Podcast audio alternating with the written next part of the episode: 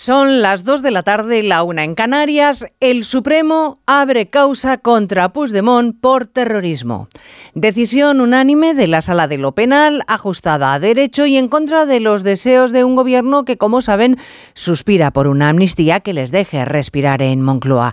Este gobierno empeñado en borrar los delitos de los que prevaricaron o robaron dinero público, es el mismo que ahora que aflora una trama de corrupción, el caso Ábalos, nos asegura que solo se rigen por las buenas prácticas y que el que la hace la paga. Pues entenderán en Moncloa que cueste creerles. Onda Cero. Noticias Mediodía. Elena Gijón. Buenas tardes. La noticia se conocía hace poco menos de media hora. Enseguida se la vamos a ampliar. La decisión unánime de la Sala de lo Penal del Supremo de procesar a Puigdemont y al diputado del Parlamento, huido a Suiza, Rubén Wagensberg, por delitos de terrorismo, ambos por su vinculación con Tsunami Democratic. Recordarán que esta decisión es en contra del criterio de la teniente fiscal y que se alinea con la mayoría de los integrantes de la Fiscalía. El juez señala a José Luis Ábalos como intermediario en el caso Coldo, labor que desempeñó como mínimo hasta el mes de enero. Recurrieron a él, por ejemplo, para que Francina Armengol, después de estar tres años tapando el asunto, se pusiera exquisita justo antes de marcharse, pidiendo que le devolvieran el dinero de las comisiones. Le reclamaron a José Luis Ábalos que intentara calmar el asunto. Coldo se lo pidió a su ex jefe en una cena el pasado 10 de enero, así que ahora volver a escuchar este corte de Ábalos en los pasillos del Congreso la pasada semana, como si él no supiera nada, pues sonroja bastante. No tengo ni idea, o sea, es que me he enterado ahora, ¿no? Me he quedado estupefacto con esto. Pero lo que es, no tengo más información que lo que he leído, y lo que he leído es que encima dice que es secreto. Ojalá me pueda informar y espero tener información, ¿no? Porque duelen estas cosas, claro.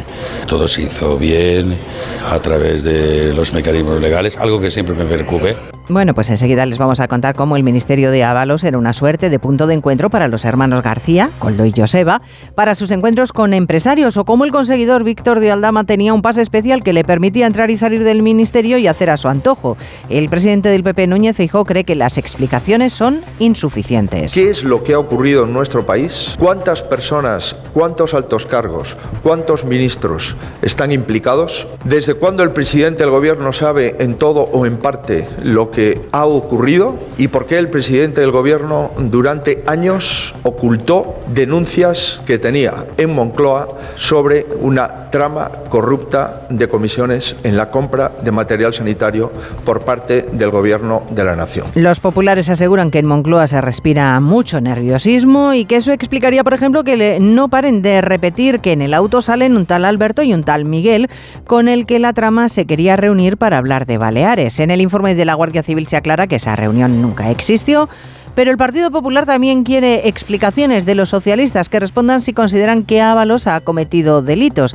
La vicepresidenta Montero les ha dado satisfacción. Ni el Partido Socialista ni el Gobierno tienen la competencia ni la autoridad para determinar cuando una persona es o no responsable de algo. El Partido Socialista, aunque no existiera y no ha existido ningún tipo de investigación, de imputación, de reproche penal al señor Ábalos, hemos creído conveniente que se asumiera responsabilidad política por haber confiado en la persona inadecuada. La verdad cuesta entender cómo es que en este caso se declaran incompetentes para decir si hay o no delito y sin embargo tengan clarísimo que están legitimados para decir si hubo o no delito de terrorismo pongamos en tsunami. Hay más noticias de la actualidad de la mañana que repasamos en titulares con María Hernández y Paloma de Prada.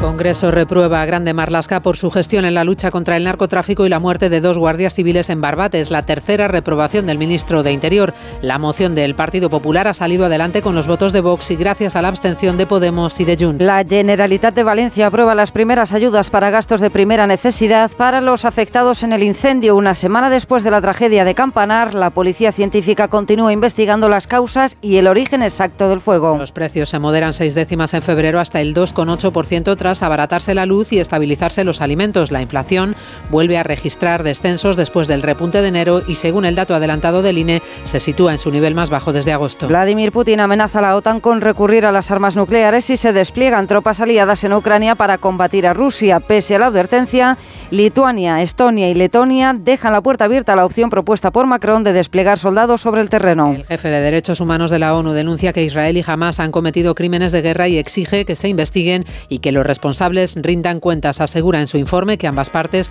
han violado el derecho internacional utilizando el hambre como arma de guerra o atacando y torturando a civiles. Cerca de 3 millones de españoles conviven con una enfermedad rara y casi la mitad no recibe un tratamiento adecuado. España tarda de media dos años en aprobar un fármaco adecuado. Este es el este 29 de febrero se conmemora el Día Mundial de las Enfermedades Raras que afectan en el mundo a 350 millones de personas. En cuanto al tiempo, el temporal está en retirada, aunque todavía el viento va a soplar con fuerza en el este del país. En el norte algún aguacero y en el sur se van a superar los 20 grados. Cristina Rovirosa. En este día extra de febrero, cortesía del Imperio Romano y más concretamente de Julio César, las nubes seguirán guerreando en el Cantábrico, donde se esperan algunas lluvias débiles. En el resto del país se impone el sol, el viento aún intratable en Cataluña, Baleares, Galicia y Canarias, y barrer además las nubes dando paso a una tarde algo más cálida que la de ayer, sobre todo en el este y en el sur. En Murcia llegarán a 23 grados o a 21 en Málaga, frente a los 12 de Burgos o Segovia, las máximas más cortas del día. Descubre los diseños exclusivos y los productos innovadores de las tiendas porcelanosa. Piezas de gran formato, griferías con sistemas de ahorro, cocinas de inducción invisibles. La casa de tus sueños está en porcelanosa. Y ahora, del 1 al 16 de marzo, aprovecha los días porcelanosa con descuentos muy especiales. Porcelanosa. Si mientras estás disfrutando en una playa de río tu cabeza está en España pensando si van a entrar en tu casa, te interesa el seguro de hogar de línea directa, que es tan completo que además de ahorrarte una pasta, incluye cobertura por ocupación ilegal y se encarga de todo lo importante en caso de que ocupen tu vivienda, para que siempre estés tranquilo. Cámbiate y te bajamos el precio de tu seguro de hogar, sí o sí. Ven directo a lineadirecta.com o llama al 917-700-700. El valor de ser directo. En los últimos años, el mundo ha sufrido numerosos conflictos en forma de enfrentamientos geopolíticos, pandemias y el cambio climático. Todo esto lleva a la necesidad de una transformación tecnológica y a la búsqueda de la sostenibilidad. Con este motivo, BBVA celebra esta tarde en Madrid el tercer foro de sostenibilidad. Hemos tenido en más de uno a Javier Rodríguez Soler, director global de sostenibilidad y banca corporativa y de inversión de BBVA, que nos ha definido los objetivos del encuentro. Lo que vamos a estar tratando de debatir con empresarios, con clientes, con autoridades, es sobre la relevancia de seguir impulsando un crecimiento económico sostenible, muy importante e inclusivo, es decir, que no deje nadie atrás. Son muchas inversiones las que se esperan, se está hablando del 8% del PIB en los próximos 30 años y ahí el sector privado tiene que jugar un papel fundamental. El objetivo es comprender la sostenibilidad como una oportunidad de negocio y de avance social. De ahí la importancia de este tercer foro de sostenibilidad BBVA, del que seguiremos informando a lo largo de esta tarde en nuestra nuestra programación. Noticias Mediodía. Onda Cero. Elena Gijón.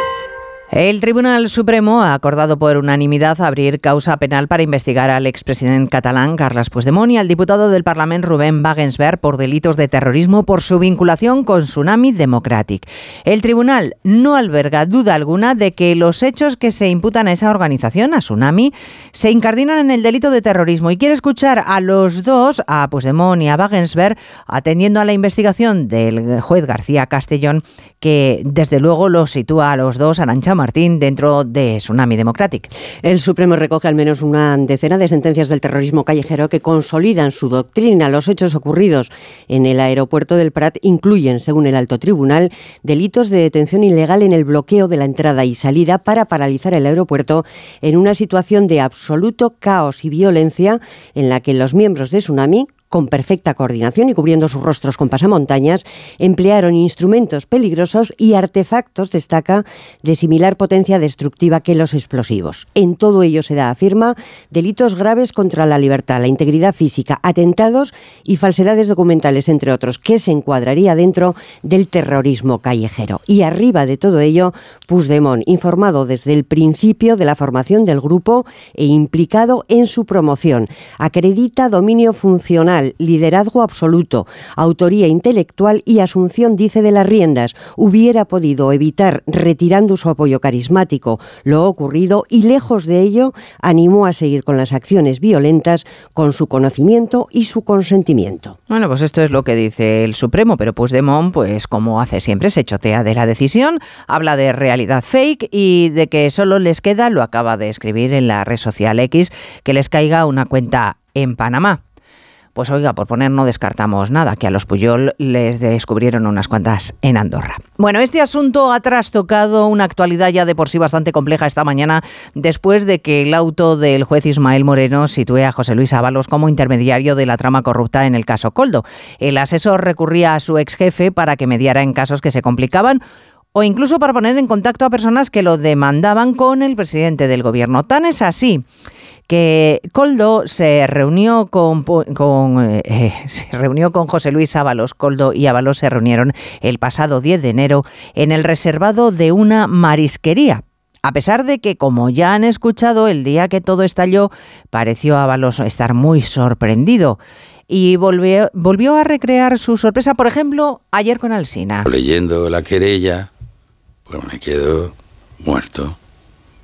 Si es así como dice la querella de los ingresos en efectivo, pues me parece que es que más allá de eso es que me parece que no hay muchas luces. No, es que no lo, no, no me, ha roto todos los esquemas. De, no me parece inteligente en nada, ¿no? Se queda muerto, le decía Alsina. Es que no me parece inteligente. De hecho, unos días antes había dicho en los pasillos del Congreso que es que su relación con Coldo era inexistente, que se había enfriado últimamente. ¿Mantiene relación con el señor Coldo? Bueno, con el tiempo la vas perdiendo. Pues la gente que trabaja, yo ya no puedo dar trabajo, ni tengo asistente ni nada con el tiempo, pero bueno, hasta donde yo sé, él tenía una vida muy normalita. Es que me, me cuesta creerlo, ¿no? Que lo vas perdiendo, que me cuesta creerlo. Bien, pues, pues se habían visto el día 10 de enero. Nada de eso de que se había quedado de piedra y de que no tenían relación, era así según el auto y el informe de la Guardia Civil. Así que, Evan Llamazares, ¿por qué Ábalos era el intermediario y para qué le requerían? Esclarecedora la reunión 10 de enero de 2024, el otro día prácticamente, que mantiene Coldo García con Ábalos en ese reservado de la marisquería La Chalana. El juez le llama intermediario porque viene precedida de conversaciones escuchadas por la Guardia Civil en las que se habla de que Coldo iba a encontrarse con un tercero para solucionar el tema de las mascarillas. ¿Qué tema era? La reclamación que le estaba eh, pidiendo, haciendo la administración de Baleares 2,6 millones de euros por las mascarillas defectuosas. Todo va por buen camino. El asunto de la reclamación de Baleares está más que hecho, dice en una conversación Coldo García. La Guardia Civil atribuye además a Coldo y Ábalos una relación que trascendía del Ministerio y dice que la mujer e hija de Coldo siguen empadronados en la dirección de un piso de Ábalos.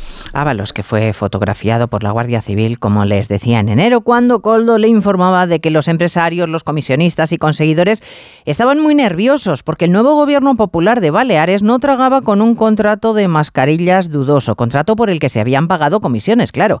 Dice la UCO que las directrices de fomento eran un eslabón fundamental en las adjudicaciones de la trama corrupta. Y eso, según el Partido Popular Congreso Ignacio Jarillo, está poniendo muy nervioso al Partido Socialista.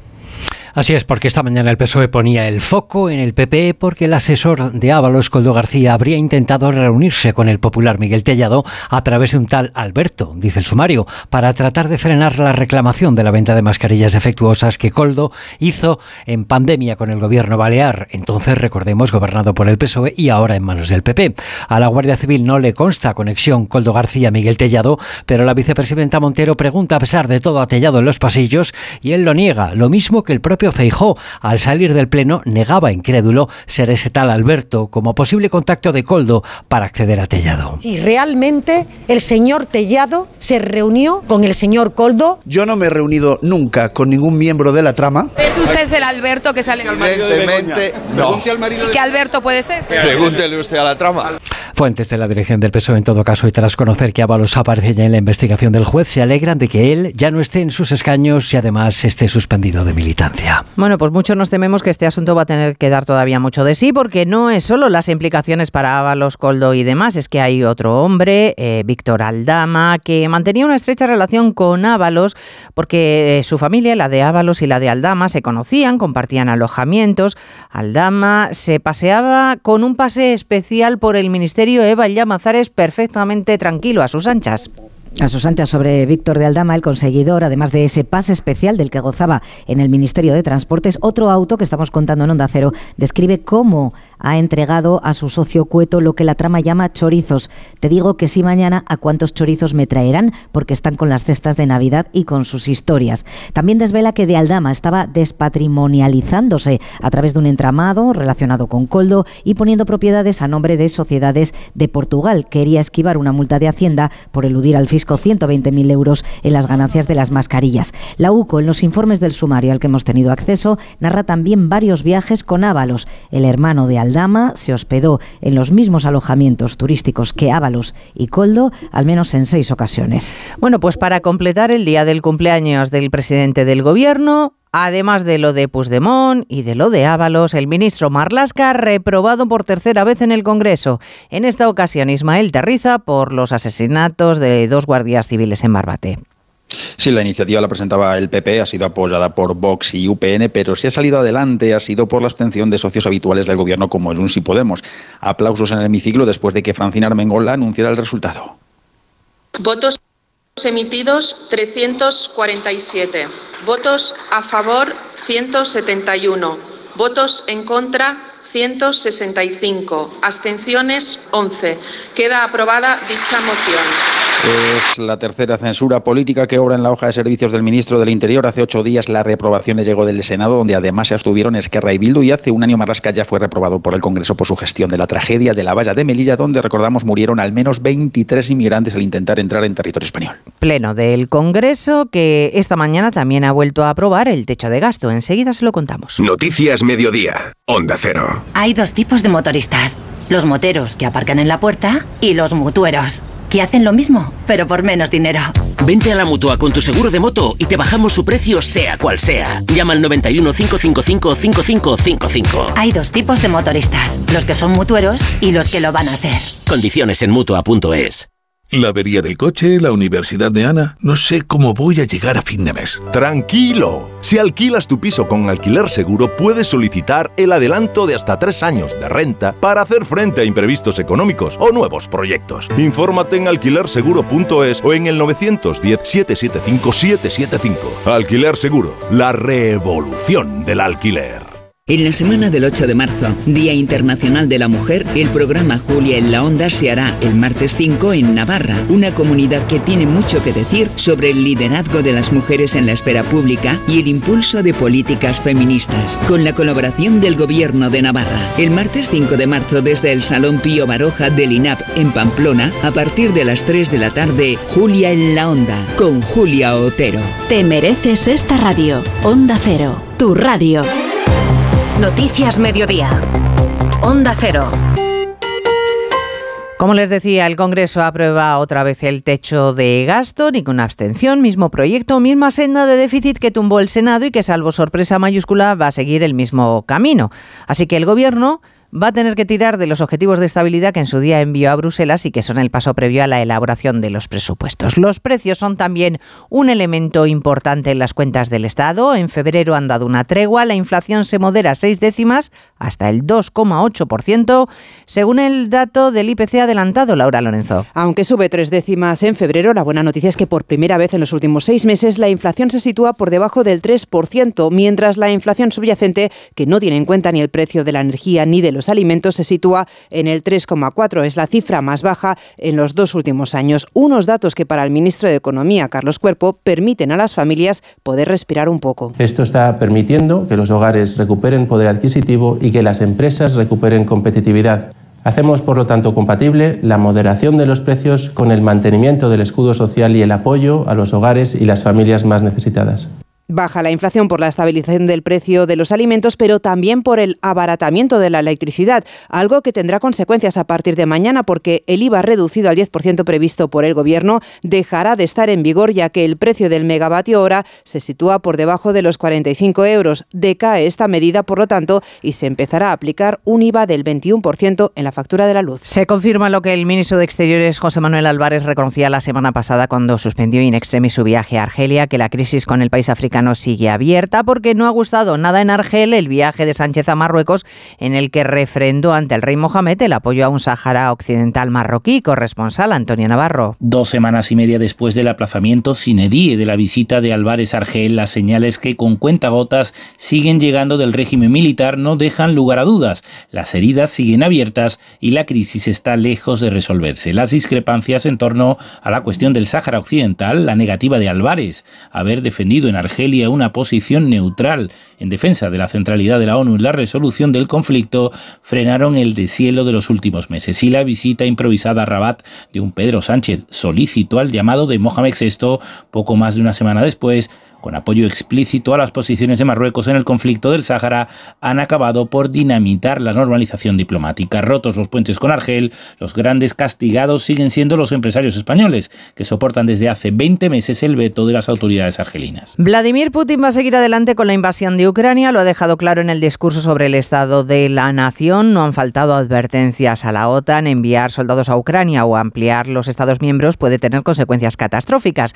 Pero Putin también tranquiliza en particular particular a von der Leyen asegura que sus planes no pasan, Diana Rodríguez, por atacar a otros países europeos. Sí, el presidente ruso ha tachado de disparate las acusaciones que señalan que el Kremlin podría atacar Europa y a renglón seguido Vladimir Putin alertaba del riesgo de una guerra nuclear si la OTAN envía tropas a Ucrania, tal y como ha sugerido el francés Macron y otros aliados como Lituania o Estonia. En ese caso advierte a la Alianza Atlántica de que las consecuencias serán trágicas porque Rusia cuenta con armas capaces de acabar con la civilización. Lo que están haciendo ahora es tratar de asustar al mundo entero. Existe el riesgo de un conflicto con armas nucleares, lo que significa la destrucción de la civilización. ¿Es que no entienden esto?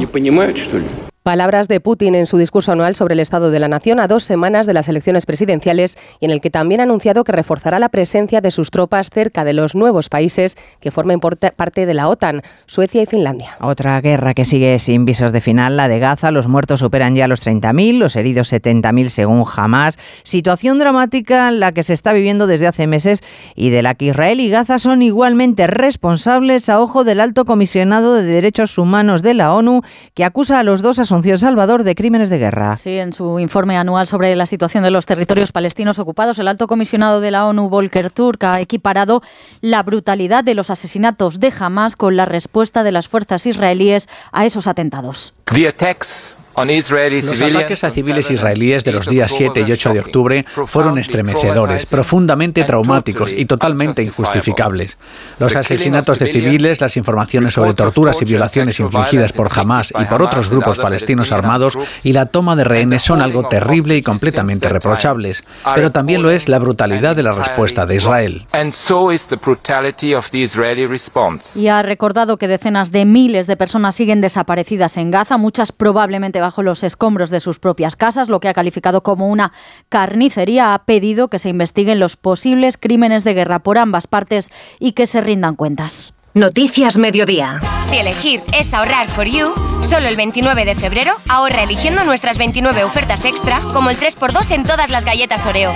Ofertas tan extraordinarias que pasan solo un día cada cuatro años. Carrefour, aquí poder elegir es poder ahorrar. 29. Tus nuevas gafas graduadas de Sol Optical. Estrena gafas por solo 29 euros. Infórmate en soloptical.com. El ser humano ha enviado naves a Marte, pero sacar las legumbres cocidas del tarro nos sigue costando. Hasta ahora, con el nuevo tarro ancho de Legumbres Luengo todo es más fácil. Salen intactas muy rápido y con su sabor único. Legumbres Luengo, la nueva pasta. La Razón presenta el nuevo aspirador multiciclónico 2 en 1, de suelo y de mano. Gracias a su batería de litio, su libertad de movimiento sin cables y su gran potencia de succión, podrás limpiar tu hogar de forma rápida y eficaz. Máxima comodidad e higiene con el mínimo esfuerzo. Este sábado la cartilla con La Razón. No nos olvidamos de las víctimas del incendio de Campanar. Los que lo perdieron todo en el incendio han comenzado a recibir las primeras ayudas de emergencia del gobierno valenciano para que puedan hacer frente a gastos de primera necesidad. Onda Cero Valencia, Nuria Moreno. Lo ha avanzado esta mañana el presidente de la Generalitat, Carlos Mazón, en la sesión de control al Consejo, cuando se cumple una semana de este terrible incendio en el que recordamos perdían la vida 10 personas. En tiempo récord, hoy, esta mañana las primeras víctimas. Hoy se han encontrado ya en su cuenta corriente las primeras ayudas de emergencia urgente es el primer paquete de ayudas para gastos de primera necesidad y suponen entre 6.000 y 10.000 euros en función de los miembros de la unidad familiar, mientras la policía científica continúa investigando las causas del incendio. Ya son 170 las personas afectadas que están ocupando 70 de las 131 viviendas municipales que ha habilitado el Ayuntamiento de Valencia. Noticias Mediodía. La palabra ladrón puede significar dos cosas. Clavija donde poder conectar tu coche eléctrico o persona que roba el cable de tu coche eléctrico. Ahora el seguro de coche eléctrico e híbrido enchufable de línea directa también significa dos cosas, que además de ahorrarte una pasta, también te cubre el cable de recarga en caso de robo. Cámbiate y te bajamos el precio de tu seguro de coche sí o sí. Ven directo a lineadirecta.com o llama al 917-700-700. El valor de ser directo. Consulta condiciones. Las campeonas de la Liga de Naciones celebran hoy en Madrid el título conseguido. Oscar Conde, buenas tardes. Buenas tardes, Elena la selección española femenina de fútbol se convirtió anoche en la primera campeona de la Nations League tras superar en una gran final a Francia 2-0 con los goles de Aitana Bonmatí, Mariona Caldentey en un estadio de la Cartuja que registró un nuevo récord de asistencia con más de 32.000 personas en las gradas. Un equipo español ambicioso y con hambre y que tras ganar el Mundial y la Liga de Naciones se marca ya como nuevo objetivo los Juegos Olímpicos de París. Las campeonas van a celebrar esta tarde el título junto a los aficionados en el madrileño Palacio de Vista Alegre. Esta mañana han sido recibidas en Moncloa y en el Congreso de los Diputados, un acto en el que la capitana Irene Paredes ha pedido más apoyo para el deporte femenino. Decir la necesidad de apoyar el, deporte femenino, no solo de palabra, que necesitamos unas leyes que, que nos ayuden, que nos, que nos protejan y nos cuiden, porque está visto que con las herramientas adecuadas eh, somos capaces de, de hacer cosas muy grandes. Cita destacada con el Radio Estadio en Onda Cero desde las ocho y media para vivir la resolución de la segunda semifinal de la Copa del Rey que enfrenta Atlético de Bilbao y Atlético de Madrid. Llegan los madrileños a San Mamés con la baja destacada de Antoine Grisman. Ocupará Correa el puesto del francés en el 11 para acompañar en ataque a Álvaro Morata. Los de Simeone necesitan dar la vuelta a ese 0-1 de ventaja que tienen los vizcaínos que intentarán hacer bueno ese resultado ayudados por su público. El técnico del Atlético, Ernesto Valverde. Es verdad que vamos ganando, pero no es un resultado significativo como para que condicione de alguna manera el partido. Y entonces tenemos que jugarlo como si fuera un partido nuevo. Vamos 0-0, vamos a intentar ganarlo en, casa, sabiendo la dificultad que tiene. Es un equipo que aquí en Samamés nos ha castigado mucho durante años. Todo está en el aire, vamos a ver. Ya mañana se abrirá la vigésimo séptima jornada de liga con un duelo vital en la zona baja de la tabla. Celta Almería destaca para el sábado